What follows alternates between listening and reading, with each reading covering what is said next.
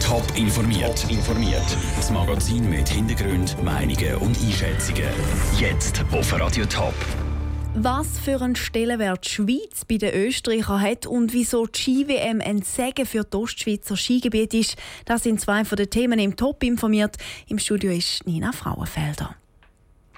Die Fahnen sind gekisst und die Soldaten stramm gestanden. In Bern ist heute grosser Besuch eingefahren. Der neue österreichische Bundespräsident Alexander van der Bellen ist auf Staatsbesuch bei der Bundespräsidentin Doris Leuthard. Mit drin auch Franziska Boser.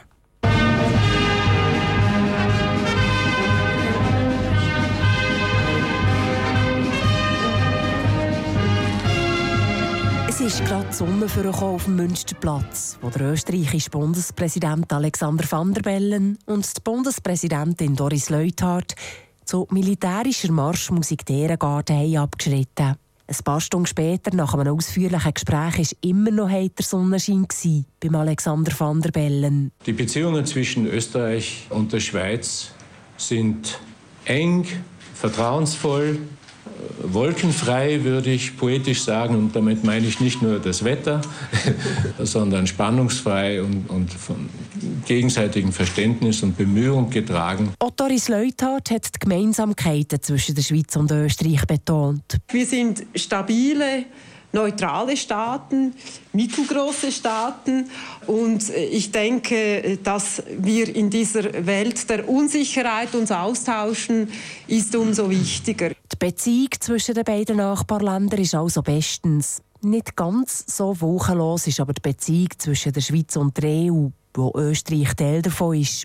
Neben Brexit und der angespannten Flüchtlingssituation zu Europa sind darum auch die bilateralen Beziehungen zwischen der Europäischen Union und der Schweiz Thema gewesen. Und die sind durch die Masseneinwanderungsinitiative in den letzten Jahren auf die Probe gestellt worden. Der überzeugte Europäer Alexander van der Bellen hat gesagt, die Schweizer Diplomatie hat, soweit ich sehen kann, in den letzten Jahren so gut die Interessen der Schweiz vertreten, aber in einer Weise, die den Partner nicht überfordert.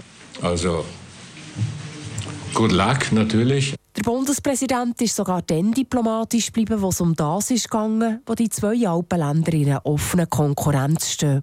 Skifahren. Sogar im Sport würde ich sagen, gönnen wir der Schweiz, wenn auch schweren Herzens, jede Medaille.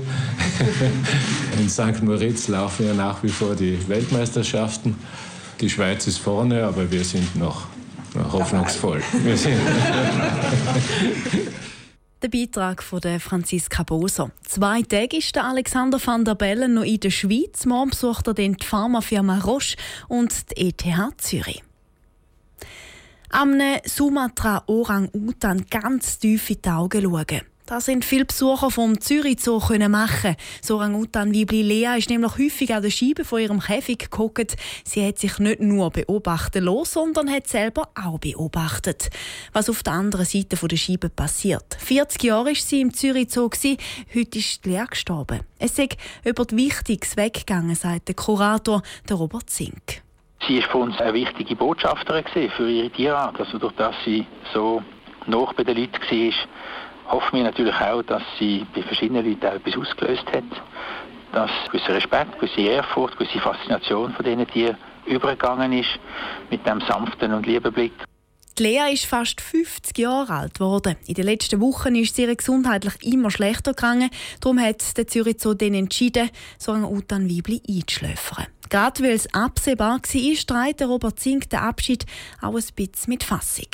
Das wissen wir, zum Leben gehört auch der Tod. Und manchmal ärgert es einem, wenn so etwas Unerwartetes passiert. Wenn es absehbar ist, dann weiß man, dass, es, dass jetzt der Moment kommt, wo man gewusst hat, dass er kommt. Das gehört zu den Freuden und Leiden im Umgang mit ihr. Während ihrer Zeit im Zürich Zoo hat Lea vier Babys, die sie selber aufgezogen hat.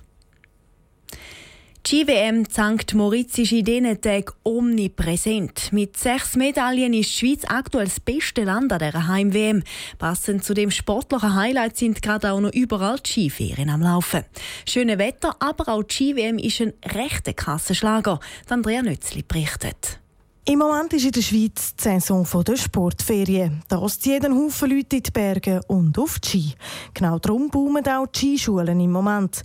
Doch das liegt nicht nur an den Ferien, sondern auch an der Ski-WM St. Moritz, sagt Valentin Gadient, Skischulleiter der Flumser Berge. Das ist sicher eine Motivation, vor allem auch die guten Leistungen vom Schweizer Team, die die Leute motiviert am Skisport. Aber es ist nicht nur das, es ist das eigentlich das schöne Wetter, die sehr guten Bedingungen, dass das dieses Jahr schön in die Hauptsportferienzeit fällt. Diese Woche sind auf dem Flumserberg fast 400 Kinder und Kleinkinder in der Skischule unterwegs. Das Wildhaus sieht ähnlich aus. Dort boomt aber vor allem noch etwas ganz anderes.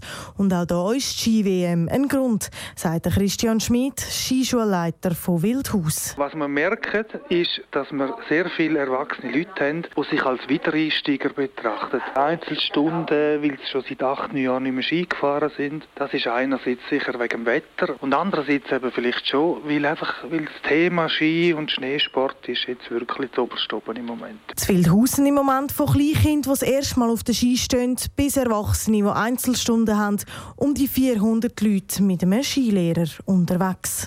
Der Beitrag von Andrea Nützli. Während in den Kantonen St. Gallen und Thurgau die Sportferien schon waren, ist der Kanton Zürich mit drinnen. Top informiert, auch als Podcast. Mehr Informationen gibt es auf toponline.ch.